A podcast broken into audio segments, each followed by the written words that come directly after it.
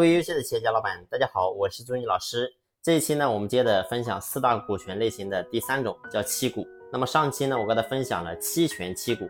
那么这两者呢，听起来名字非常像，但是呢，完全是两个概念。那么上期我跟他分享了什么叫做期权期股呢？也就相当于说，你去买了个房，但是那个房还没有建好，就叫期房。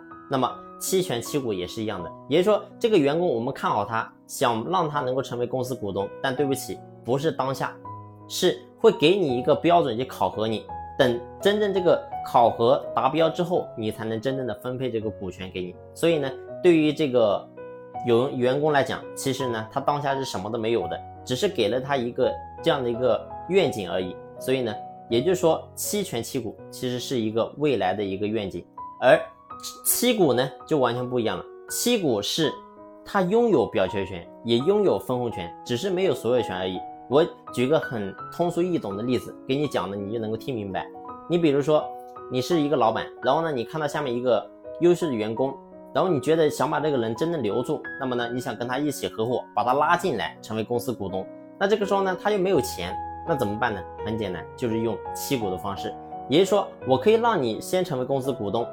然后呢，每年公司赚了钱也照样给你分红，但是呢，对不起，你没有所有权，你也没有很大的决策权。那什么时候你才会有这个所有权呢？很简单，就是你把欠缴的这个股本能够真正的交回给你这个老板，那么这个时候呢，你就有这些。